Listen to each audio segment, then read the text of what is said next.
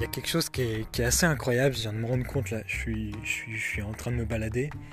C'est que je, lisais une phrase de Camus il y a, il y a je sais plus exactement quand, et je me rappelle plus exactement ce qu'elle dit, mais en gros, c'est tout ce qui détériore la culture et ce, et ce qui raccourcit le chemin vers l'ignorance et par conséquent l'idiotie. Ça, c'est moi qui le rajoute. Je, reprends donc une phrase de Camus, mais c'est véritablement ça. C'est extrêmement véridique, parce que la culture est ce qui t'enrichit.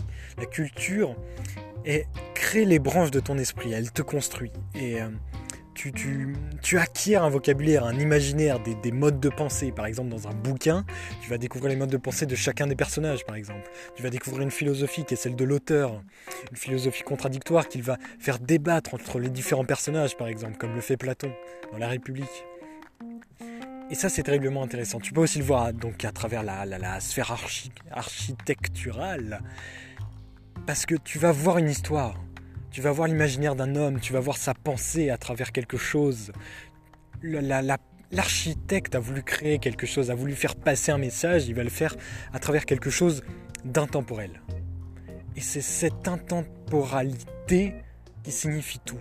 Cette intemporalité signifie une histoire, un passé, des événements, la, peinture aussi par exemple. Et, ça c'est incroyable. C'est probablement le plus intéressant et ce qui pour moi me, cause le, me, fait imaginer le plus de choses. Un, un imaginaire, des modes de pensée, c'est ça que tu vas acquérir. Or, si tu préfères les smartphones aux livres, non seulement tu échappes à ces complexités qui vont, qui vont, qui vont alimenter ton esprit et le construire, mais surtout tu, tu enrichis ton manque de volonté. Parce que quelqu'un qui refuse de se cultiver, c'est quelqu'un qui refuse de faire, de, se confronter à ses propres difficultés, à, des obstacles. Parce que quelqu'un qui, qui ne s'intéresse pas à la culture, c'est quelqu'un qui ne veut pas découvrir de nouvelles choses et ne veut pas découvrir de nouveaux modes de pensée.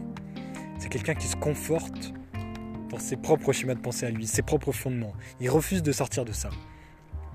Néanmoins, par contre, si tu sais ce que tu veux, et par conséquent tu sais qui tu es, alors T'as pas besoin de t'enquiquiner avec ces, ces futilités. Fonce, tu t'en fous en soi. Parce que c'est quelque chose que tu auras déjà fait. Parce que pour apprendre à te connaître, tu es obligé de, de passer par l'enrichissement de toi et donc par la sphère culturelle, que ce soit à travers un bouquin ou quoi que ce soit d'autre. T'intéresser aux choses autres que celles que tu as connues et qui t'ont construit jusqu'alors. Celles qui font que tu puisses te remettre en cause. Parce que c'est ça la culture, c'est l'art de se remettre en cause, l'art de forcer les gens à voir de nouvelles choses.